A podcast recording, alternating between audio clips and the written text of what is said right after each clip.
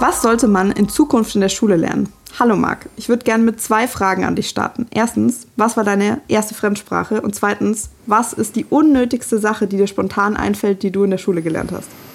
Meine erste Fremdsprache war äh, Englisch. Äh, ist zählt das oder was? Oder? Ja klar. Ja, okay. Ist eine ähm, Fremdsprache, ist noch nicht im normalen, das ist noch nicht deutsche Amtssprache, Marc. Aber gibt es da, ähm, also gibt es Situationen, wo das nicht Englisch ist? Also Klar, lernt man das nicht, ich. lernt man das nicht standardmäßig als erstes einfach? Nee, meine erste Fremdsprache war Latein. Oh, aber das ist ja keine Sprache, oder? Also es ist ja nur eine ja, Schrift. Klar, ist eine Sprache. Bullshit.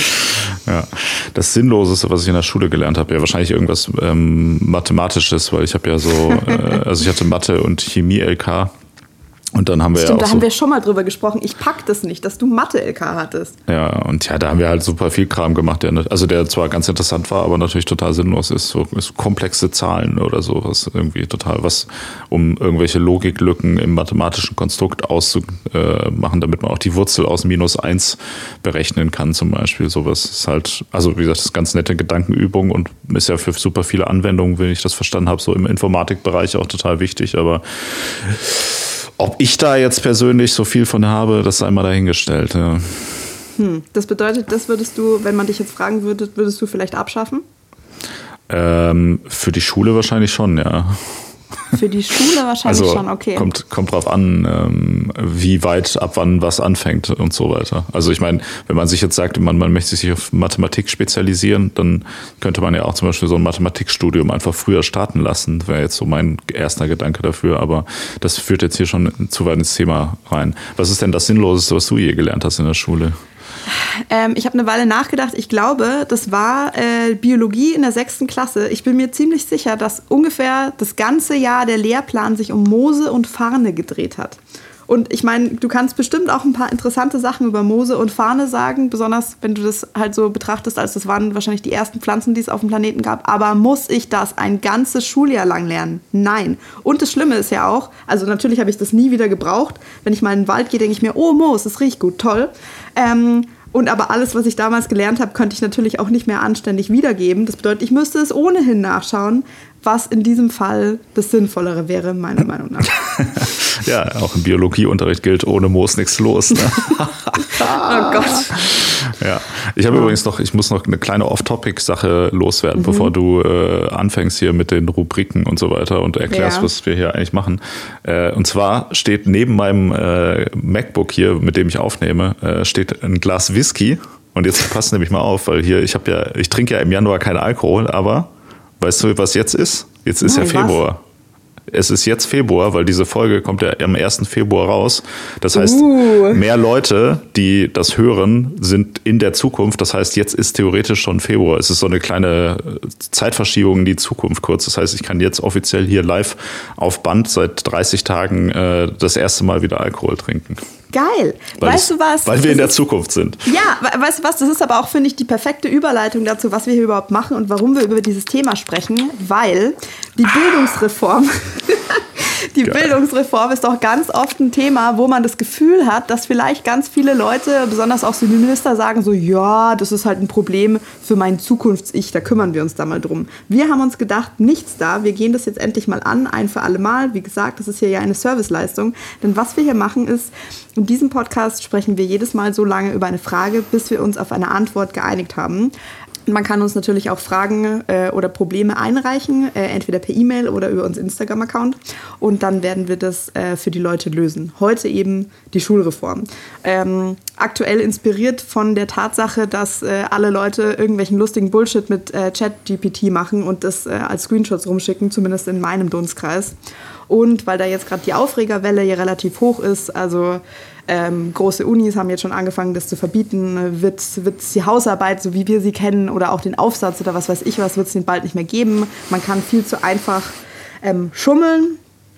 Und ähm, dann ist halt jetzt die große Frage, die da eigentlich dahinter steht, okay, äh, wie sollte man damit umgehen? Also wann und wie sollten eigentlich Kinder daran geführt werden? Was bedeutet das irgendwie alles für auswendig lernen, für Bildung und so weiter? Googeln kannst du eh schon alles. Jetzt musst du vielleicht auch bald nichts mehr ähm, selber schreiben. Mhm. Und gleichzeitig ist es ja aber auch irgendwie so, also zumindest auch wieder in meiner Bubble, ich weiß nicht, wie viel du mit jungen Eltern abhängst, ich jetzt aber mehr oder weniger freiwillig irgendwie schon immer mehr. Ja, ich ähm. vor Gericht hauptsächlich.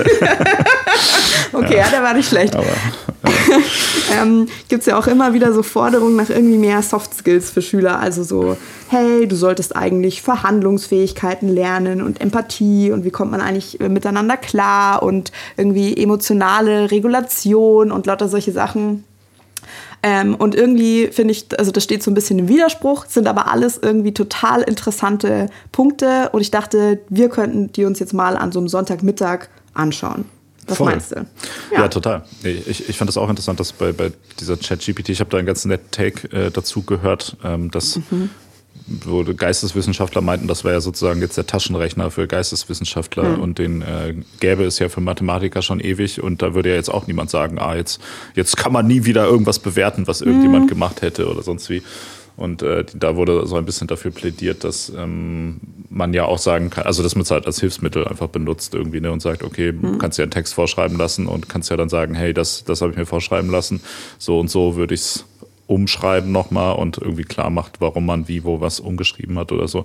Fand ich auch eine ganz, ganz interessante Herangehensweise, dass man einfach transparent mhm. damit umgeht. Aber es ist, hat tatsächlich, äh, finde ich, auch einen guten Punkt nochmal, also neben der sinnlosen Diskussion darüber, dass alle sagen so, oh ja, krass, das kann ja jetzt das und das, ist es ja interessant, welche Implikationen das hat. Wir sind natürlich mal wieder hier schon einen Schritt weiter, äh, mhm. überlegen, dass damit ja tatsächlich eigentlich das, das ist ja nochmal die, der letzte Sargnagel eigentlich für die Art und Weise, wie gerade in der Schule gelernt wird, weil du ja jetzt mhm. wirklich tatsächlich, ähm, also eigentlich war es ja schon vorher vorbei, aber das macht es nur nochmal. Also jetzt ist man schon zehn Schritte äh, am jetzigen Schulsystem vorbeigegangen irgendwie und es ändert sich trotzdem irgendwie noch nichts. Ja. ja. Sollen wir, wie, wo sollen wir denn hier anfangen, mit ähm, über die Schule zu reden? Haben die Leute, sind die Leute vor 200.000 Jahren schon in die Schule gegangen?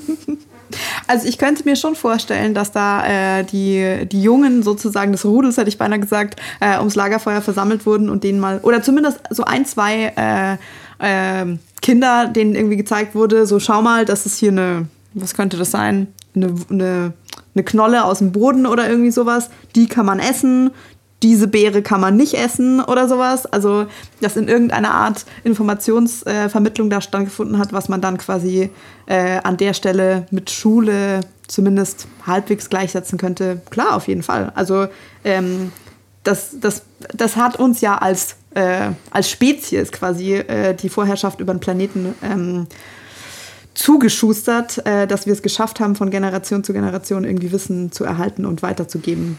Voll, ja, genau.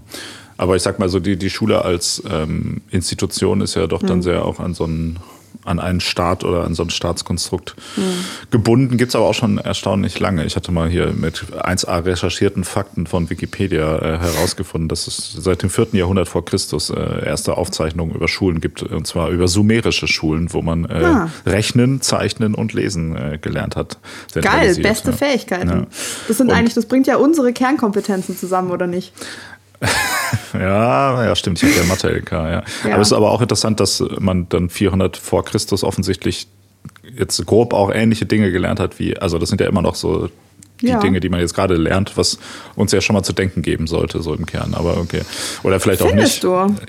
Ja, ne, also ja, nicht nur. Es ist natürlich macht Sinn, weil es auch so gewisse anthropologische Konstanten gibt, aber ja, ja, Irgendwie aber ist nicht außerdem, so viel Gutes dazugekommen, sagen wir es mal so. Naja, also ich meine, okay, damals haben die Leute schon, was hast du gesagt, rechnen, zeichnen und lesen. Die Sache, ja. äh, die Sachen, die gerade ähm, die gerade AI anfängt, äh, für dich als Werkzeug zu verbessern oder dir abzunehmen, sind rechnen, zeichnen und lesen. Stimmt, ja. Und schreiben. Ja, ähm. gut, gehört ja, mit, gehört ja mit Lesen dann zusammen ja. an der Stelle, oder nicht? Ja, voll. Mhm. Und ähm, vielleicht, vielleicht noch ein Wort äh, zu ein bisschen so zur geschichtlichen Sache. Das ist ja jetzt gerade dieses, in Deutschland hat man ja zumindest so was wie so eine Schulpflicht und theoretisch steht ja Bildung jetzt erstmal allen so zur Verfügung, mhm. was ja auch eine sehr neue Entwicklung ist. So, ne? Also mhm. eigentlich war ja, also ich sag mal zum Beispiel, dass Leute lesen konnten, war ja vor Jahren, so 500 Jahren.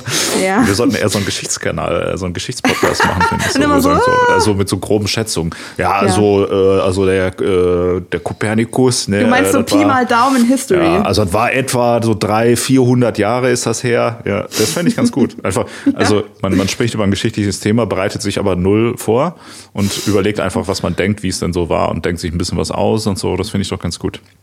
So ein bisschen so wie so Meinungsblogs, die es ja so zu politischen Themen gibt, die darf es ja. auch zu geschichtlichen. Ja, also das ist halt meine Meinung. Also ich glaube, Hitler, das war, glaube ich, 1830, er ist ja an die Macht gekommen. Das ist halt meine Meinung.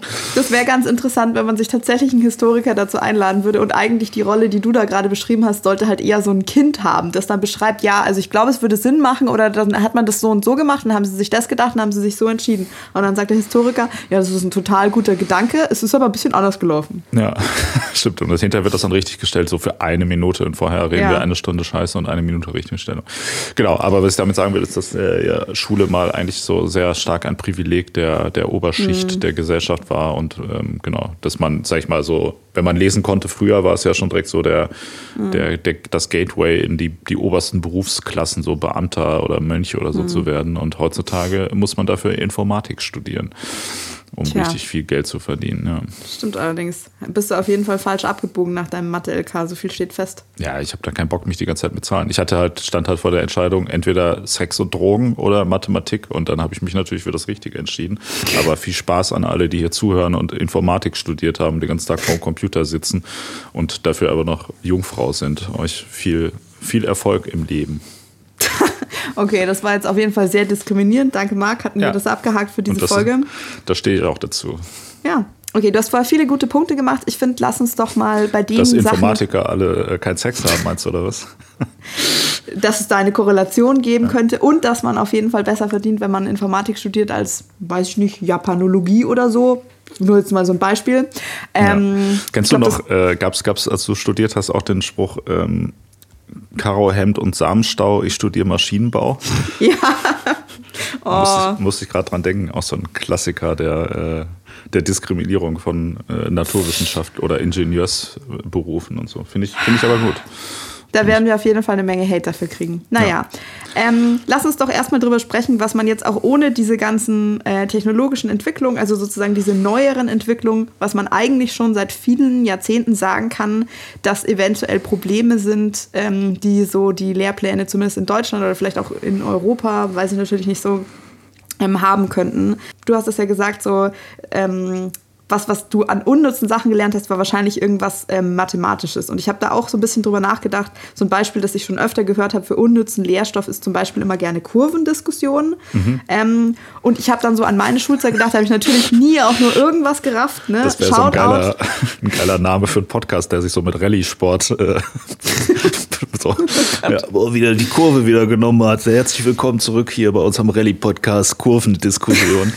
das, oder, okay, Aber das wäre wenigstens, das wäre einmal eine, ähm, das wäre halt eine praktische Anwendung dafür, weil das war auf jeden Fall immer was. Ich habe es auf jeden Fall nicht kapiert, wie es funktioniert. Ich habe aber schon so, so ganz vage geahnt, dass es da sicher praktische Anwendungsgebiete dafür geben wird, dass ich mich wahrscheinlich nicht in die Richtung entwickeln möchte, war irgendwie auch klar und dann war es auch egal und ach, keine Ahnung, der Mathelehrer, den wir auch damals hatten, war irgendwie auf jeden Fall sehr bemüht. Hallo, Herr Steigemann, falls Sie das hören. Sie haben leider sehr stark, Sie waren ein cooler Typ, aber Sie haben sehr stark genuschelt. Also ich habe rein äh, akustisch habe ich eh schon immer nichts verstanden und das hat es nicht einfacher gemacht. Mhm. Ähm, ich habe jetzt vorher aber extra nochmal nachgeschaut, wofür man denn tatsächlich zum Beispiel Kurvendiskussion benutzt. Also zum Beispiel, äh, hier steht Anwendung von Messung auf Grundlage physikalischer Vorgänge. Also wenn du halt irgendwie tatsächlich so im Technikunternehmen arbeitest. Ähm, du brauchst in BWL für so Kostenfunktionen Personen und das irgendwie. War jetzt so die generischste Beschreibung von so, wo, sich, Na, wo, man, sich nichts, wo man sich nichts drunter vorstellen kann. Ja. Also anscheinend so ein, so ein, Beispiel für, wie das dann äh, aussehen so könnte in der Technik. Physikalische äh, Anwendungsprozesse, wenn man äh, in einem physikalisch-technischen Beruf arbeitet. Ähm, Hier, genau. Messungen aufgrund von Kapazitätsänderungen von Kondensatoren, Biegemessung für Stahlträger, Änderung von elektrischen Widerständen mit Dehnungsmessstreifen. Ja. Kannst du dir jetzt was Besseres drunter vorstellen? Dehnungsstreifen, Marc? ja, das kenne ich. Ja. Sag, was ist denn heute los? kaum hat er mal, kaum hat nach, nach fast einem Monat hat ein Schluck Whisky seine Lippen berührt, ist er direkt ja. wieder on fire. Geht naja. los wieder, ja.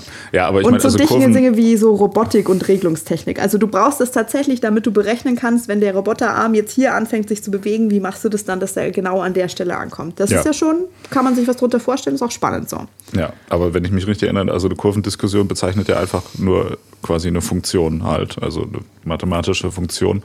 Das heißt, da gibt es ja, glaube ich, ganz viele sinnvolle Anwendungsmöglichkeiten. Also, ja, gut. Ja. Also alles, was so damit zu tun hat, zum Beispiel Corona, wenn man sagt, okay, wenn wir jetzt hm. nichts machen, dann äh, dann bereitet sich das Virus so und so aus. Das, das ist ja so eine, so, da haben, glaube ich, sehr viele Leute in den letzten Jahren gemerkt, wofür ja. sowas dann nützlich sein könnte. Ja, fair enough. Ja. Ähm, aber äh, wofür das jetzt alles, diese lange Herleitung als Beispiel dienen sollte, ist, wo ich irgendwie so ein Problem sehe, und da bin ich ja jetzt nicht die Erste, dass es jetzt nicht besonders bahnbrechend ist, dass das halt alles zu granular und irgendwie so klein, klein ist. Also, dass so ein Fokus auf jeden Fall mehr gesetzt werden sollte, so aufs große Ganze und irgendwie Informationen, die in den Kontext gesetzt sind. Das gilt ja nicht nur für die Informationen, die du jetzt schon in so einem Lehrplan hast, sondern wenn wir da nachher drüber sprechen, wird das auf jeden Fall ja auch ähm, für AI oder für technologischen Fortschritt irgendwie gelten. Mhm. Ähm, ich habe aber auch so ein bisschen drüber nachgedacht, ich stelle mir das auch echt wahnsinnig schwierig vor, wenn du halt einfach jeden Tag in 45 Minuten, wo auch erstmal alle noch unruhig sind und am Schluss packen alle ihre Mäppchen zusammen und du gibst irgendwelche Hausaufgaben auf, du Leuten irgendwie sinnvoll was beibringen sollst. Mhm. Das ist echt ein fucking schwieriger Beruf, den ich nicht würde machen wollen.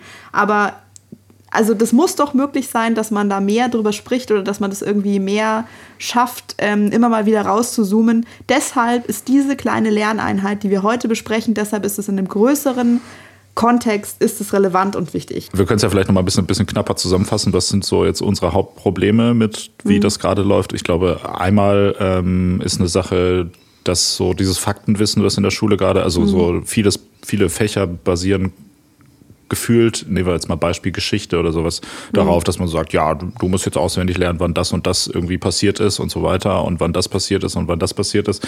Wobei halt einfach jeder Mensch in, zumindest in einem Industrieland, in dem ja solche Schulsysteme gerade ähm, vorherrschen, das ja innerhalb von einer Sekunde einfach äh, durch sein Smartphone und mhm. Google mhm. und so weiter herausfinden kann. Das heißt, diese mhm. Information im Kopf zu haben, ist grundsätzlich natürlich auch nicht falsch, weil du natürlich auch nicht immer sagen kannst, okay, ich, mein ganzes Gehirn ist jetzt Google einfach und wenn man mhm. gar nichts mehr selber weiß, dann kann man natürlich auch gewisse Schlüsse im Kopf nicht ziehen.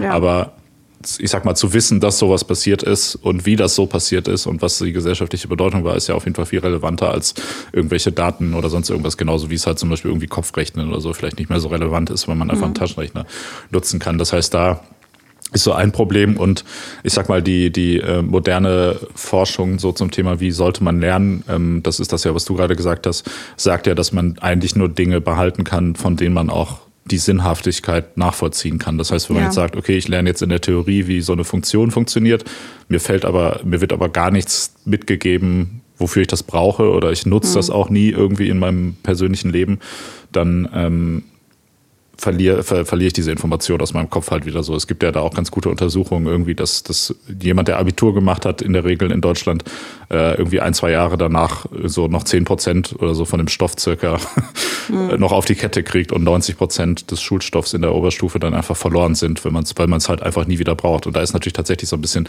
die Frage, was beabsichtigt mich, beabsichtigt man eigentlich dann damit, wenn das alles verloren geht? Da können wir gleich nochmal mhm. drüber sprechen. Aber ich glaube, das sind so würde ich sagen, so die zwei, also Kontext und, und einfach, mhm. dass man halt Sachen nachschlagen kann. Das sind, glaube ich, so zwei Hauptprobleme, die immer genannt werden. Und äh, der, der große Philosoph und ich würde sagen, wichtigste Denker unserer Zeit, den wir auch alle mögen, äh, Richard David Precht, der ist ja tatsächlich, ähm, wie ich das richtig in Erinnerung habe, ist er ja hauptsächlich, glaube ich, so ein bisschen über das Schulthema auch irgendwie in die Öffentlichkeit geraten, weil er da mal mhm. ein Buch zugeschrieben hat und da auch als so sich als Kritiker ähm, in die Öffentlichkeit gestellt hat und der hat äh, quasi ja so ein bisschen gefordert, ähm, dass man mehr interdisziplinär ähm, lehren sollte, mhm. wie er sagte, nach, nach Phänomenen sortiert. Also dass man nicht sagt, hey, wir machen jetzt Mathe, sondern dass man sagt, keine Ahnung, wir, weiß was ich, sagen, gehen jetzt mal, reden jetzt mal über die Corona-Pandemie und dann beinhaltet das halt sowohl soziologische Faktoren als auch man, man macht dann, hey, wir berechnen jetzt mal die Kurve aus und mhm. wir gucken mal, was bedeutet das für die Leute, was bedeutet das biologisch für den Körper mhm. und so weiter. Ähm, dass man Unterricht eher so angehen sollte und dass das, also und dass man sozusagen auch den Stoff der gelehrt wird, dass man den drastisch reduzieren sollte, einfach mhm. auf die Dinge, die relevant sind und dann sich da aber irgendwie dafür einsetzt, dass das dann auch bleibt. So, ne? Also das, das wäre mhm. so, so, eine grundsätzliche Herangehensweise, dass man sagt, man lernt im Kontext und man lernt einfach weniger, was dann auch hängen bleibt, was mhm. so, so eine gängige Kritik ist an der Schule.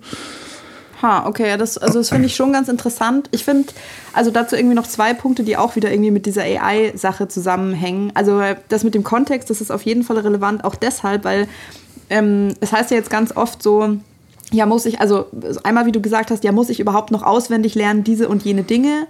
Auswendig lernen vielleicht nicht, aber dass du die schon mal gehört hast und dass du die eben einordnen kannst. Also, dass wenn dir, du hast dieses magische Werkzeug, hätte ich beinahe gesagt, dass dir ähm, diese Informationen jederzeit ausspucken kann, wenn du dann aber nicht weißt, äh, wie sich diese Informationen in zu anderen Informationen verhalten, auch wie die, wie die zu bewerten und zu beurteilen sind, dann nutzt dir das halt irgendwie alles nichts. Und auch, wenn du sagst, okay, ich benutze dieses Werkzeug, um ein bestimmtes Ergebnis zu erzielen, also zum Beispiel jetzt halt aktuellen Text oder sowas, ähm, genauso wie halt, wenn du, wenn du Art Director im Design oder in der Illustration bist, du kannst halt eigentlich nur, meine ich, sinnvolles, konstruktives Feedback geben, wenn du zumindest mal in Grundzügen diese Tätigkeit selber ausgeführt hast, also das ausprobiert hast, mhm. sodass du das so ein bisschen abschätzen kannst kannst, ähm, was, was es an Möglichkeiten gibt, was du da ausloten könntest und irgendwie, wo auch die Schwierigkeiten liegen. Also es, ich glaube, dass es ganz schwierig ist, wenn man da so total entfremdet sozusagen von, von diesem tatsächlichen äh, Entstehungsprozess ist. Also dass man das gar nicht mehr nachvollziehen kann. Und ich meine, es ist natürlich auch was, dass das total trügerisch und gefährlich ist. Also wenn du kognitiv diese Sachen komplett auslagerst und also eigentlich nur noch mit dieser Krücke sozusagen laufen könntest im übertragenen Sinne. Mhm. Ähm, das geht halt irgendwie nicht. Und ich habe das Gefühl, das, das merkt man ja jetzt auch schon, ähm, wenn halt Leute bei was, was sie nie selber durchdrungen haben, da sozusagen ihre Meinung dazu geben. An dieser Stelle Shoutout an meinen ersten Chef nach dem Studium in einer Designagentur, der mir Feedback gegeben hat auf eine, auf eine Logo-Design-Iteration und beim letzten Entwurf meinte, ja, das sieht nicht schlecht aus, wieso hast du es dann nicht gleich so gemacht? ähm, und das ist halt auch sowas, also, keine Ahnung, das, das, ist, das ist eine Gefahr, die man, äh, die man da bei, diesen, bei den, den Chatprogrammen sehen könnte. Aber auch, wenn du wirklich nur, du hast niemals auch nur gehört, wie, wie ist denn dieser Verlauf der Geschichte passiert, sondern du kannst es nur googeln. Also dir wird nur auf eine Art und Weise, die man vorher überhaupt nicht kontrollieren und überschauen kann, werden dir diese Informationen zum ersten Mal präsentiert. Das, glaube ich, wäre relativ schwierig. Ähm, und ich finde, was irgendwie auch noch wichtig ist, ist, dass man zumindest versteht und überblicken kann, wie sowas irgendwie funktioniert. Also was, was ich jetzt ganz oft gelesen habe, oder ich habe ja vorher auch, das ist mir auch rausgerutscht, magisches Werkzeug. Ähm, wenn du wenn du was gar nicht durchdrungen hast und fast nichts drüber weißt und einfach nur die Ergebnisse siehst, dann sieht das für dich ganz leicht wie Magie irgendwie aus. Und das ist es ja aber nicht, sondern also wo du meintest, so, ähm, man müsste halt die Zusammenhänge, man müsste die Phänomene verstehen. Das, da geht es um, um Sachen, die unseren Alltag bestimmen, aber da ginge es eben auch um diese Technologie an sich. Also, wie mhm. kommt es zustande? Das ist nicht originell, sondern es copy-pastet nur irgendwie auf einem hohen Niveau. Also, es ist eine, ja. eine Art und Weise, ähm, bestimmte Textmuster zu erkennen und dann sozusagen hervor, äh, vorherzusagen, welche Wortfolge jetzt auf Basis existierender Texte äh, am wahrscheinlichsten ist. Ähm, das ist aber kein origineller Gedanke. Also, dass du zumindest noch diese Distanz halt irgendwie bewahren kannst, ähm, das wäre, glaube ich, eine ganz, ganz hm. wichtige Fähigkeit. Macht der Mensch denn mehr als auf hohem Niveau Copy und Paste, ist die Frage. Das ist mal eine Folge, eine, Frage für noch eine weitere Folge. Ähm, aber ja, ähm, du meinst, was ist eigentlich ein origineller Gedanke? Ja, also das, das finde hm. find ich immer so ein bisschen weil Das, das wird ja häufig gesagt, dass das so der Unterschied zwischen menschlicher Schöpfung und der AI wäre, dass der Mensch ja dann wirklich was Neues schafft, wo ich auch mal denke, so, ja, aber macht der das wirklich? Oder wäre nicht, wäre das, also, naja, aber wie gesagt, das, ich glaube, das würde jetzt hier zu weit führen. Mhm. Ähm, du hast aber natürlich völlig recht, dass die ich sag mal, Genese dieser Information, die jetzt so ein Programm wie ChatGPT ausspuckt, mhm. ähm, natürlich auch super relevant ist oder das auch, ich sag mal, wenn du, also als Mathematiker oder Physiker oder sonst wie, dann hat man ja auch ein grundsätzliches Verständnis dafür, wie ein Taschenrechner Dinge berechnet oder würde vielleicht auch ähm, ich sag mal, wenn man jetzt irgendwas falsch eingegeben hat oder der Taschenrechner hat irgendeinen Fehler oder so, würde man ja auch an irgendeiner Stelle merken, so, ups, das stimmt ja, ja hier alles nicht. Und bei ChatGPT zum Beispiel ist es ja auch relativ offensichtlich, dass diese Software massenweise faktische Fehler produziert, ja. irgendwie in den Anwendungsbeispielen. Teilweise sind die einfachsten Dinge die, ich sag mal, jedes Kleinkind eigentlich weiß, ja. nicht auf die Kette kriegt und falsch wiedergibt. Und da muss man natürlich auch in der Lage sein, ähm, ich sag mal, das zu erkennen, wenn sowas falsch ja. ist und da irgendwie also, eine gewisse kritische Distanz zu haben. Ja. ja, da muss halt, also dieses geflügelte Wort, das du da gerade auch so locker flockig nebenbei benutzt hast, das muss dann halt weiterhin stimmen. Das weiß doch jedes Kind. Ja, genau. Ja. Ja. ja. Ähm, ja, genau. Und das, das ist, ist so ein bisschen die Sache. Die Frage ist halt dann, eben was, was vermittelt man. Wir haben, wir haben jetzt natürlich hier eine Sache schon wieder, die, die relevant ist, nämlich mhm. Medienkompetenz und wie interagiert man mhm. mit, mit dem Internet oder mit technischen Geräten äh, und wie, wie funktionieren die eigentlich so. Das sind, glaube ich, alles, alles relevante ähm, Fragen. Und genau, dafür musst du natürlich so ein gewisses Basic Grundwissen über andere Zusammenhänge haben, aber mhm. die Frage ist natürlich, da lernt das, also bringt es dir dann eben was, irgendwelche Dinge auswendig zu lernen für irgendeine Prüfung und so. Ne? Das ist halt so ein bisschen die Frage. Da, mhm. da braucht man doch eher so ein, äh, eine motivierte Deutschlehrerin oder so oder Geschichtslehrerin, die einen dann die mhm. ganze Zeit voll labert und tolle Anwendungsbeispiele so und ach ja, ja. und wie sie das damals, als sie 18 war, berührt hat, dass sie Theodor Fontane gelesen hat. Sowas ist doch dann das, was im Endeffekt ich höre da eine gewisse, einen gewissen Spott und eine Herablassung in deinen Worten. Wenn du diese so eine wunderbare Erfahrung in deinem Leben nie machen dürftest, tut es mir aber wieder leid für dich, Marc. Meine, meine Deutschlehrerin hat tatsächlich ja. meinte, dass ja Theodor Fontane total toller deutscher Autor ist und so weiter, der sich ja so viel Gedanken macht und wo ja jedes Detail eine Bedeutung hat, was total gut wäre und hat dann stattdessen aber immer schlecht über Kafka geredet, weil sie meinte, der hätte sich ja nur also dann so eine Nacht hingesetzt, hätte dann da irgendwas dahin geschmiert und dann wäre das am nächsten Tag durch und das wäre ja total überbewertet und das wäre ja eigentlich nicht wirklich gute Kunst und so. Wo ich Krasse dachte, Frechheit, so, was ist denn das für eine Bitch? ja, ja, die war sehr nett, aber ich, ich fand, was das angang, fand ich das ein bisschen fand ich das ein bisschen weird. Also ich meine, gut, Fontane mag jetzt ganz geil sein, aber ich sag mal, die Frage ist, wer wird heutzutage noch häufiger gelesen und ist einflussreicher? Mhm. Fontane oder Kafka? Ich würde mhm. mal sagen, Kafka so ganz Probably, knapp. ja. Mir hat, äh, mir hat irgendwann in der 11. oder 12. Klasse hat mir eine Englischlehrerin hat mir Katsuo Ishiguro damals empfohlen, der ja vor kurzem den Literaturnobelpreis gewonnen hat. Ja. Also die hat damals schon einen sehr guten Geschmack auf jeden Fall bewiesen, vor 50 Jahren hätte ich beinahe gesagt. Ja, als du zur Schule gegangen bist. Ja. ja. Okay. Ähm, ein Punkt, auf den ich gerne noch eingehen würde, weil du das vorher ähm, also diese Aussage, die ich jetzt auch schon öfters von verschiedenen Leuten gehört habe, zitiert hast, sozusagen, äh, frühere Generationen hat man, also da hat man sich gefragt, wann gibt man den Kindern den Taschenrechner und jetzt ist es so, wann gibt man den Kindern die AI? Ähm, ja. Ja, oder? Das ist doch jetzt, was gerade so diese gängige Frage ist. Ähm, und da habe ich irgendwie eine ganz interessante Aussage dazu gehört, weil ich habe mich mit einem Softwarearchitekten unterhalten, der halt tatsächlich, also keine Ahnung, der so ähnliche Sachen baut oder so Sachen bauen kann irgendwie wie ähm, ChatGPT.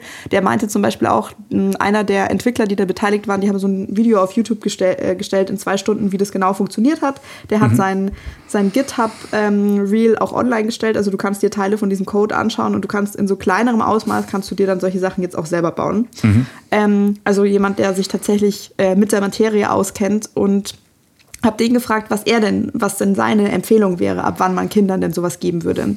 Und was der gesagt hat, was ich irgendwie total, nachdem ich es gehört habe, fand ich es total logisch, aber ähm, ich habe das Gefühl, das fehlt in der Diskussion, auch in unserer Diskussion bisher, ist, dass die Antwort ja nicht binär ist. Es gibt nicht die AI, sondern es gibt unterschiedliche Modelle in unterschiedlichen Komplexitätsstufen. Mhm. Und genauso wie du halt Kindern sozusagen erste Leseerfahrungsbücher gibst, könntest du denen halt auch weniger komplexe, also wesentlich vereinfachte AI geben ähm, der meinte halt, so ab einem Alter so zwischen sieben und zehn würde das langsam Sinn machen. Also ich habe das auch nochmal nachgeschaut.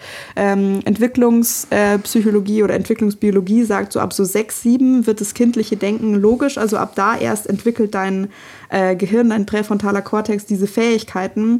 Und ungefähr ab zwölf unterscheidet sich die Fähigkeit kaum mehr von der eines Erwachsenen. Und es ist aber total, also was, was diese Gehirn, also deine Gehirnentwicklung ist erst mit 25 abgeschlossen, aber theoretisch mit 12 zwölf bist du zu logischem Denken mhm.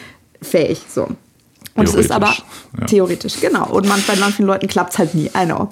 Auf jeden wow, Fall ist es halt. ganz schön äh, herablassend, wie du hier redest. Also, ja. Ich habe das zumindest nicht auf eine bestimmte Bevölkerungsgruppe, auf einen bestimmten Berufsstand und auf Leute, die Karohemden tragen, ähm, festgemacht. Also möchte ich von dir jetzt gar nichts mehr hören, Marc. Okay. Anyways ab sozusagen so ab sechs, äh, ab sechs bis sieben wird das Denken logisch. Mit zwölf kannst du zumindest diesen Teil als ausgebildet betrachten. Und es ist aber halt, damit das denn passiert, ist es essentiell, dass du auch ähm, gefördert und gefordert wirst, sozusagen mhm. äh, in diesen Bereichen. Das bedeutet genau dann, wenn jetzt Kinder anfangen würden und du das irgendwie, ähm, also du da so ein bisschen schlamperst und die dann wirklich sagen, ja, ich schreibe gar nichts mehr selber, ich habe da keinen Bock drauf, da muss man halt mega vorsichtig damit sein. Ja. Ähm, und er meinte halt auch, genau in der Zeit haben Kinder aber auch so eine Phase und das macht auch Sinn, also das kommt mir auf jeden Fall sehr bekannt vor, wo die sich total für die Konstruktion und die Struktur von Dingen interessieren. Also man kann denen da super nahe bringen, wie sowas aufgebaut ist und du könntest denen halt also erstens mal, man könnte die auch involvieren in, ich baue sowas irgendwie selber, also ich kann das mit was füttern und dann sehe ich, welche Ergebnisse da rauskommen. Und dass du das eher so ein bisschen kollaborativ einsetzt, das hast du vorher ja auch schon mal kurz ähm, angesprochen, glaube ich, in so einem Beispiel dass du so ähm, ein AI-Modell irgendwie hättest, das die bei ihren Aufgaben unterstützt. Also, dass sie zum Beispiel fragen könnten, okay, ich soll mich mit dem Thema beschäftigen, worüber könnte ich da schreiben? Die AI gibt dem Kind irgendwelche Prompts. Mhm. Und äh, diese Aufgaben sollten aber immer eingebaut sein, dass man quasi nochmal, also dass das Kind darüber reflektiert, die, über diesen Output, der da rausgekommen ist. Wieso würde ich das anders machen? Was finde ich da gut dran? Was finde ich da schlecht dran? Was sind meine eigenen Gedanken? Was fehlt da vielleicht noch? Also, dass das immer so eine Interaktion ist und nicht nur so ein ähm, so was einseitig gerichtetes. Ja. Ja. Und ähm, eine Sache da irgendwie noch, weil ich habe dran gedacht in einer, äh, in einer Folge, die wir kürzlich aufgenommen haben, ähm, weil du jetzt gerade auch nochmal Deutschlehrerin und Theodor Fontane gesagt hast, hatten wir mal drüber diskutiert, inwieweit es irgendwie sinnvoll ist, dass man Gedichtanalyse in der Schule lernt und was für einem Ausmaß, wenn du ja. dich erinnerst. Ähm, und ich hatte damals gesagt, und da stehe ich auch immer noch dazu, dass ich das schon sinnvoll finde, zu lernen, ähm, sich auf eine analytische Art und Weise irgendwie mit Sprache und mit einem Text auseinanderzusetzen und auch so eine Wertschätzung für Sprache zu bekommen. Und wenn jetzt dieses Werkzeug dazu führt, dass sich da mehr Leute mit sowas beschäftigen oder auch einfach mal so Spaß damit haben, also weil das ist auch sowas, ähm, wir diskutieren da jetzt irgendwie relativ trocken und auch irgendwie so ein bisschen alarmistisch. Ähm, es wäre, glaube ich, vermessen und irgendwie relativ naiv zu sagen, naja, das ist halt irgendwie so eine Fun-Novelty gerade. Aber so kannst du es natürlich auch betrachten und es ist auch grundsätzlich, finde ich, nicht verkehrt. Also ähm, das ist ja schon was, was zu Kreativität und Problemlösung und Entwicklung von irgendwie Menschen dazugehört, dass du an irgendwas, was ein Problem für dich, für dich löst oder dir ein Problem stellt, dass du da Spaß dran hast. Mhm. Also das finde ich ist ein, äh, ein Anwendungsbereich oder irgendwie ein Aspekt, der total irgendwie unter den Tisch äh, gekehrt wird, was ich irgendwie schade finde. Mhm. Genau. Ähm, kannst du nochmal äh, erklären, wie, wie meinst du das jetzt genau, Gedichtanalyse, im Sinne von, dass man jetzt zum Beispiel bei ChatGPT dann einfach sagen kann, oh, ja, okay, ich muss jetzt die Gedichtanalyse nicht mehr machen, sondern ich gebe da einfach ein, ey, schreib mal eine Gedichtanalyse nee, von... Nee, nee, nee, nee, gar nicht. Sondern, sondern? ich meinte, ich finde das mit dem Auseinandersetzung und Wertschätzung gut, wenn du jetzt, und da, so, so könnte man halt Spaß an Sprache auch haben, wenn du jetzt aber sagst, ähm, keine Ahnung, schreib mir mal einen Rap-Text im Stil von Haftbefehl, wo es irgendwie keine Ahnung, um Ziegen und Donuts geht oder sowas und ja. dann kommt was raus und dann lachst du dir deinen Arsch drüber ab, dann ist das, finde ich, völlig legitim und eine interessante und kreative Einsatzweise von so einem Werkzeug und Sprache. Ja, ja, voll. Nee, nee, auf jeden Fall. Das ist ja so ein bisschen die Sache. Ne? Man kann ja das einfach nutzen, äh, ja, als Hilfsmittel halt an der Stelle, ne? um sich damit ja. kreativ auseinanderzusetzen halt und zu ja. gucken, okay, was bringen die dann? Und dann kann man ja den menschlichen Gedanken immer noch hinzufügen, beziehungsweise ja. die, ähm, da haben wir, glaube ich, in der, in der Kunstfolge auch drüber gesprochen. Ne? Das Ding ist ja, dass durch die Rezeption entsteht ja in dem Fall im Zweifelsfall auch erst immer das Kunstwerk. Wenn wir jetzt sagen, okay, das ist dann, dann ähm, ein Rap-Text im Stil von Haftbefehl über Donuts oder so, dann hat ja die AI erstmal ähm, kein Gefühl vermutlich dafür, dass das irgendwie vielleicht witzig sein könnte oder so, sondern das ist ja für die erstmal eine Ansammlung von Fakten. Und ich sage mal, der Witz oder die, der Wert, den das dann hätte, entsteht ja dadurch erst, dass es von einem Menschen dann angeschaut wird, der irgendwie einen Kontext dazu hat und der denkt, hahaha, ich verstehe diesen Witz, denn Haftbefehl ist eigentlich dafür bekannt, dass er irgendwie über äh, Verbrechen rappt und nicht über Donuts, hahaha, so, ne? Und das ist ja dann irgendwie ähm, der, das, was den Unterschied macht. Das heißt, ähm, auch also die, die Kreation von, von irgendwas ist ja gar nicht nur der einzige Schritt, ne, sondern die Rezeption mhm. ist ja auch super wichtig. Und erst, wie ich auch schon äh, in der Kunstfolge gesagt habe, erst wenn die AI die Texte dann auch selber nur noch liest und der ja. Mensch sich gar nicht mehr damit auseinandersetzt, dann äh, ist alles verloren, würde ich ja. sagen. Kurze, äh, kurzer Einschub dazu. Ähm, also, da können wir vielleicht gleich, gleich dazu kommen. Ich habe natürlich auch ChatGPT selber gefragt, was er denn zu der äh, Frage sagt. Und ich habe, während wir, während du das gerade gesagt hast, habe ich äh, diesen Prompt, also schreib einen Web äh, Text im Stil von Haftbefehl über Ziegen und Donuts eingegeben. Da kommt dann aber leider als Ergebnis ein Error occurred. Also so weit sind wir leider noch nicht. Ah, kann ChatGPT Deutsch? Ja. Ah, okay. Aber das heißt, es ist dann automatisch. Also ich muss sagen, ich habe das selber noch nie benutzt, weil ich so viele Sachen, Podcasts irgendwie und sonstige Sachen gehört habe, mhm. wo Leute das gezeigt haben, was sie damit machen und so. Und ich dachte dann so, okay, das interessiert mich überhaupt nicht. Also ich muss sagen, ich habe mir das jetzt auch in Vorbereitung für diese Folge zum ersten Mal geholt, aber ich kenne, also sehr viele Leute jetzt in meinem Freundeskreis haben verschiedene, wirklich sehr interessante, oder also keine Ahnung, schon ganz interessante Dinge damit gemacht und haben mir total äh, alarmiert und auch bezaubert eben irgendwelche Screenshots geschickt. Ähm, und ich hatte aber das Gefühl, okay, ich, also ich, ich, ich, kann den, ich kann die Begeisterung schon irgendwie verstehen, aber ich würde jetzt lieber ein gutes Buch lesen. Ja, würde ich auch machen. Dieses Jahr habe ich ja endlich wieder die Gelegenheit, gute Bücher zu lesen. Das finde ich wirklich total unangemessen und auch sehr undankbar von dir, Marc. Aber ähm, nee, nee, pass auf. Kann man ich, dir ich möchte, helfen. ich möchte äh, nach, nach unserer letzten Folge möchte ich dir nochmal einen Dank aussprechen, weil ich habe tatsächlich den Spaß am Lesen wieder äh, erlangt. Schau an. Ja, und ich, das war tatsächlich hier kleiner Rückgriff. Ähm, es waren die Bücher von den zehn, die du mir empfohlen hast, die ich nicht so gut fand. Das waren halt die, die ganz eindeutig eine Überlänge hatten und die, die ich gut fand, waren halt eher die äh, die äh, kürzer waren. Das heißt, wenn man es jetzt auf die Zeit rechnet, die ich mhm. da investiert habe, hatte ich, glaube ich, zwei Drittel eher eine schlechte Zeit und ein Drittel eine gute Zeit. Aber die ein Drittel der guten Zeit hat es jetzt für mich, mich wieder so motiviert, Bücher zu lesen, dass ich diesen, äh, dieses Jahr schon Bücher gelesen habe, die ich gut fand und die nur so 200 Seiten haben. ja, schau. Gut, ja. Ach, das freut mich für dich, Marc. Ja, ja, ähm, ja also wir haben, wir haben ja beide was gelernt, siehst du. Egal. Okay, ja, dann sag doch mal, was, soll's, was sollte denn in der Schule unterrichtet werden, deiner Meinung nach?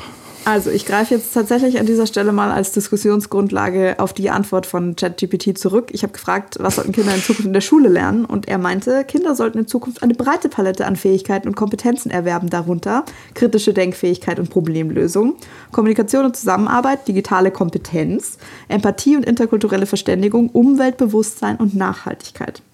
Ähm, und ich finde, das ist jetzt irgendwie äh, ein Punkt, der uns äh, zu dieser grundsätzlichen Frage bringt. Das haben wir ja am Anfang, glaube ich, schon mal auch kurz angeschnitten. Ähm, was ist denn eigentlich die Zielsetzung, dass man überhaupt, also von all den Dingen, die man in der Schule lernt, so sollte die Schule dich, also bereitet die dich aufs Leben vor oder bereitet die dich auf die Arbeitswelt vor oder idealerweise auch beides?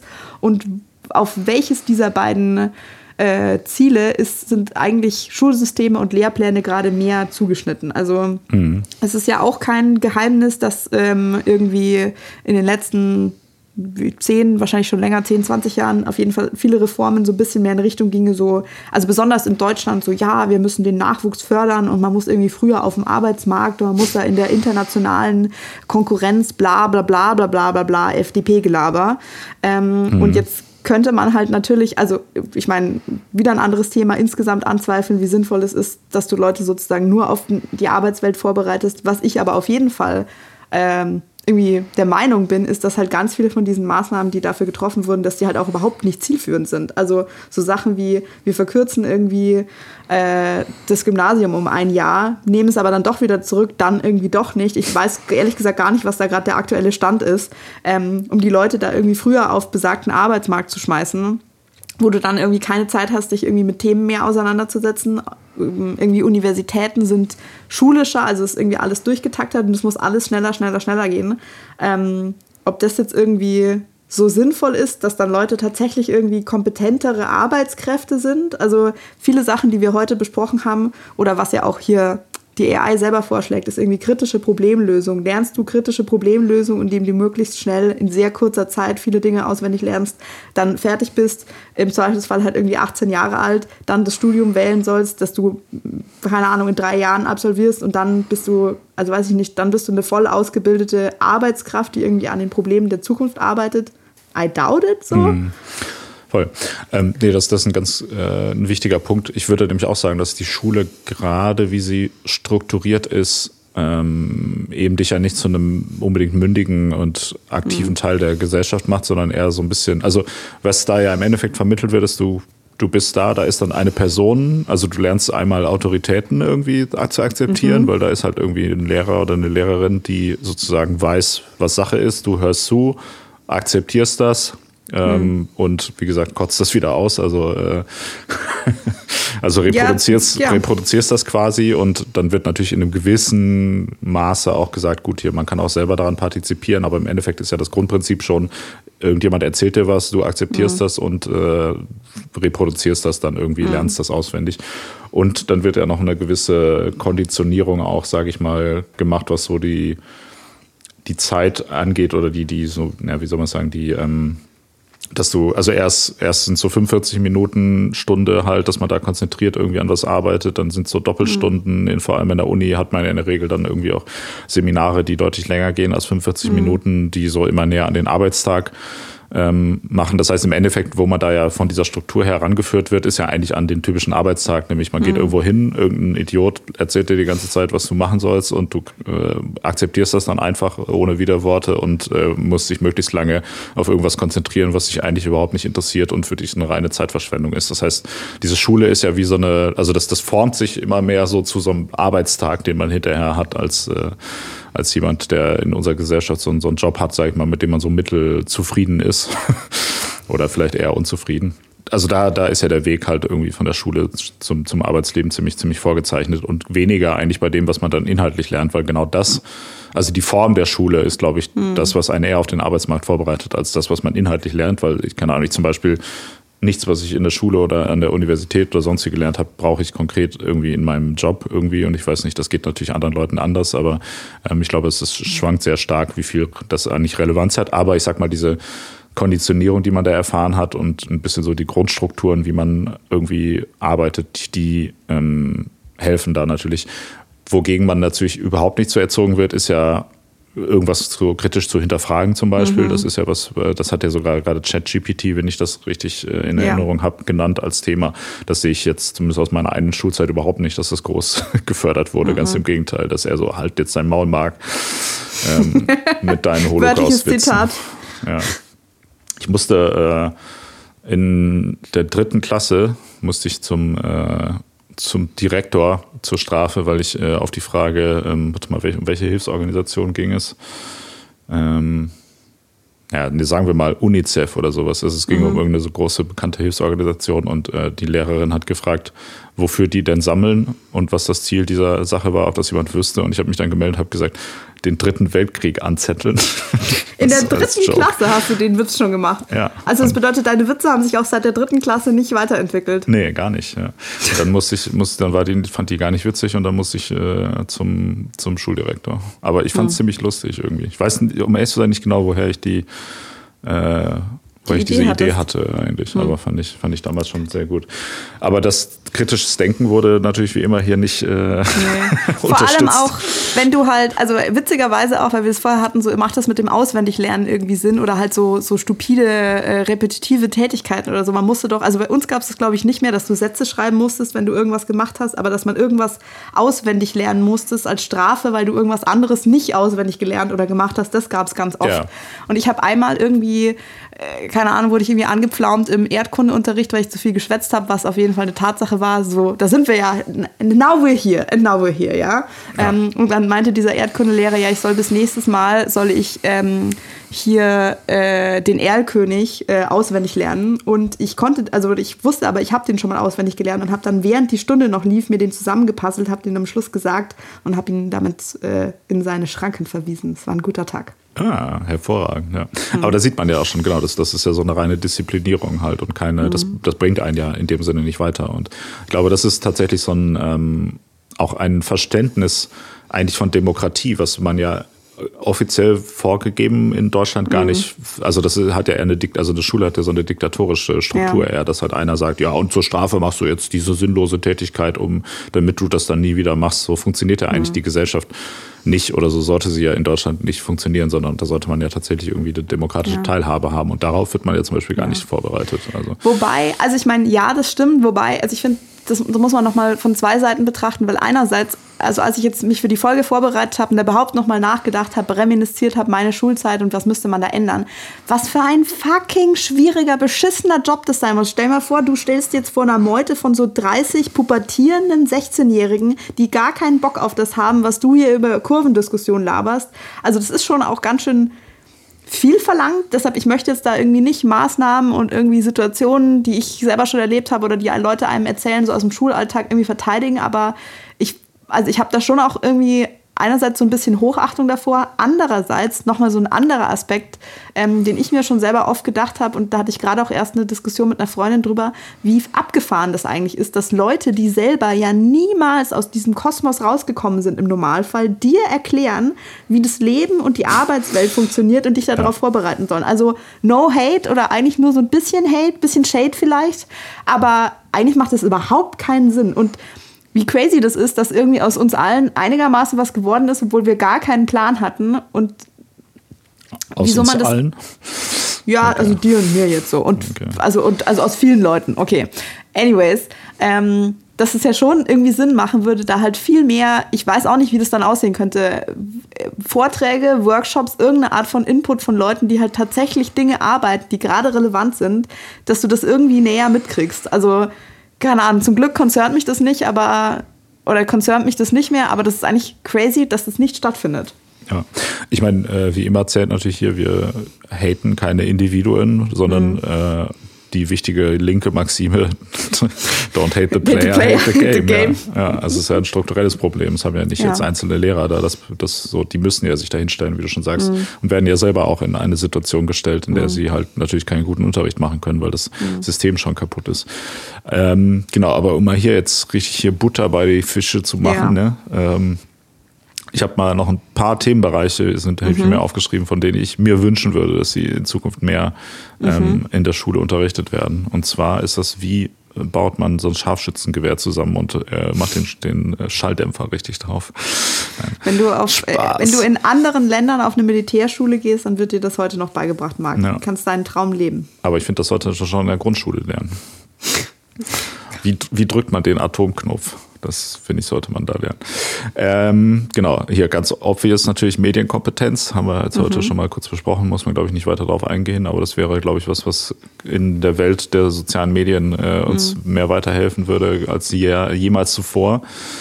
Ähm, und daran anbindend finde ich so, dass Erkenntnisse so aus, aus neurowissenschaftlicher Sicht ähm, ja. gar wenig, also dass die Leute wenig darüber lernen, wie sie funktionieren. Und wenn ich sage sie, dann vor allem ihr Gehirn und wie das ja. ist, hängt ja zum Beispiel auch damit zusammen, wie zum Beispiel, sag mal, so ein, ein Programm wie TikTok einfach dein ja. Gehirn hijackt. verarbeitet, ja. Ja, und einfach die, deren, deren Wirkweisen ähm, aus nutzt und äh, quasi irgendwie so. Und ich glaube, da würde es auch durchaus helfen, wenn man sich diesen Prozessen mehr bewusst ist.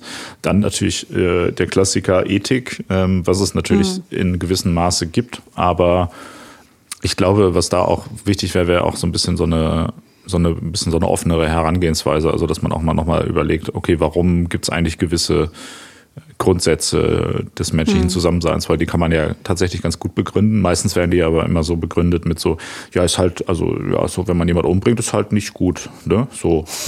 aber warum das so ist, also es gibt ja, wie gesagt, gute Argumente, die man da anführen könnte und so. Ähm, insofern mhm. wäre das auch gut. Und dann könnte man den Leuten auch so ein bisschen moralischen Relativismus mehr beibringen, dass man so sagt, ja gut, aber in gewissen Situationen ist es vielleicht auch nicht immer falsch, irgendwie sich auf die Straße zu kleben oder irgendwie ein Gemälde hm. mit Tomatensauce zu bewerfen. So, ne?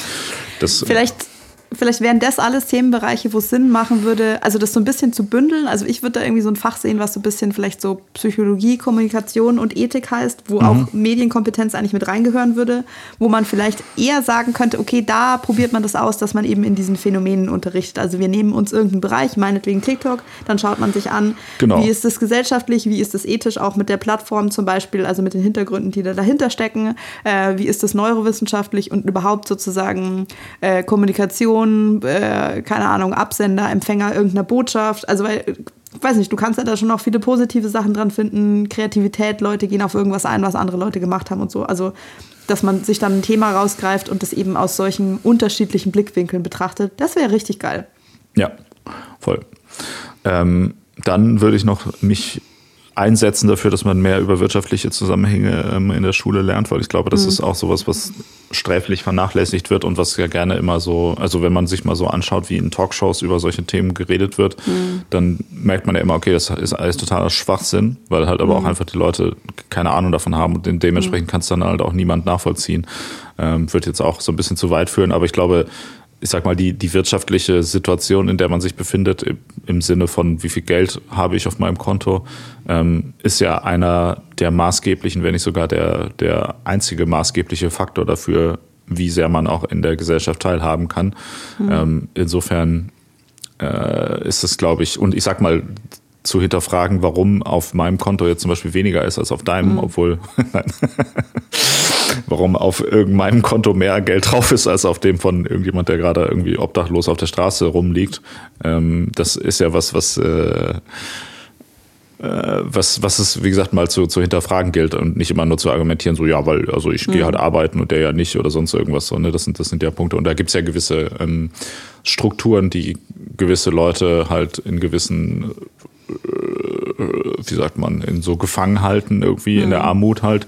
Und das ist ja nicht von Gott gegeben oder so natürliche Ordnung der Welt oder so, sondern das ist ja einfach eine Entscheidung. Also man könnte ja einfach man könnte ja theoretisch, wenn die, wenn die Bundesregierung nicht mehr will, dass Leute arm sind, könnte man das ja mit einer mit einem Handgriff mehr oder weniger ändern, indem man nämlich zum Beispiel sagt, okay, es gibt so eine Grundsicherung, die auch reicht, dass man am Leben teilnimmt zum Beispiel, dann gibt es halt keine ja. Armut mehr so. Aber das ist ja offensichtlich nicht gewollt und das hat ja offensichtlich gewisse Hintergründe und so. Das wäre zum Beispiel, finde ich, auch was, was mhm.